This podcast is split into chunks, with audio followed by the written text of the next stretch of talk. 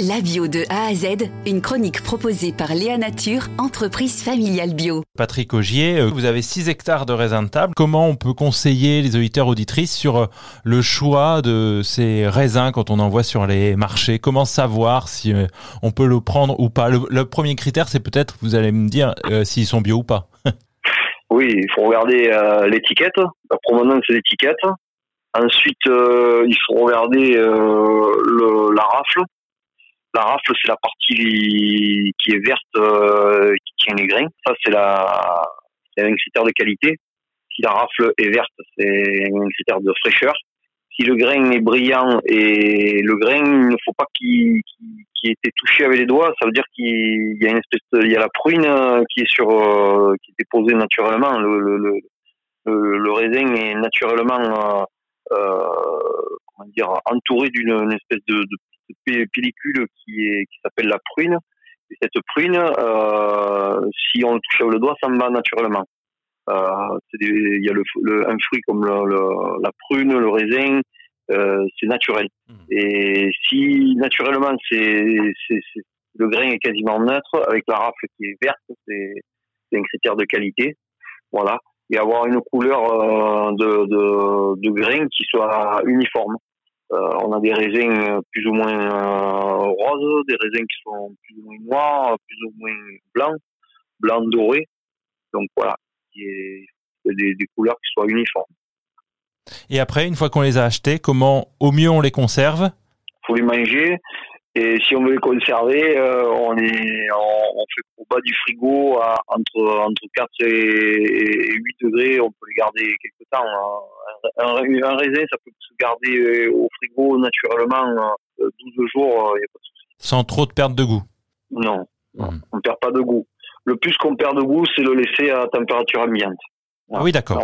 C'est vrai que c'est pas forcément des réflexes parce qu'on a tous euh, euh, plus ou moins la, la vision euh, chez soi de d'avoir une belle grappe de raisin qu'on laisse sur la table dans sa coupe de fruits. En fait, c'est pas forcément ça qu'il faut faire. ça, il faut pas le faire. Moi, je sais que c'est un gros problème. Hein. J'arrive chez des gens qui les fruits sont sur le, la table depuis quelques jours. S'ils sont beaux, c'est qu'il y a un problème. Euh, il est normalement, théoriquement, au bout de deux jours, ils défraîchissent euh, complètement. Hein, et ils ont perdu 80% de leur valeur. Donc, euh, un fruit, il faut qu'il soit conservé au frais. Ou manger de suite euh, dans les 24 heures qu'ils ont été achetés, ou conserver au frais. Et alors pour le manger, euh, euh, le mieux pour des raisins de table, c'est effectivement euh, de grappiller, justement, c'est le cas de le dire, sur la grappe quelques mmh. fruits. vous, il y a dans d'autres manières que vous êtes, vous préparez des fois ce le, le raisin? Alors le raisin, moi théoriquement, je le, je découpe, je découpe quelques graines. les graines sont, sont au niveau de la rafle sont, sont maintenus par, par des petits bouts de, on appelle ça des ailes de, de grappe.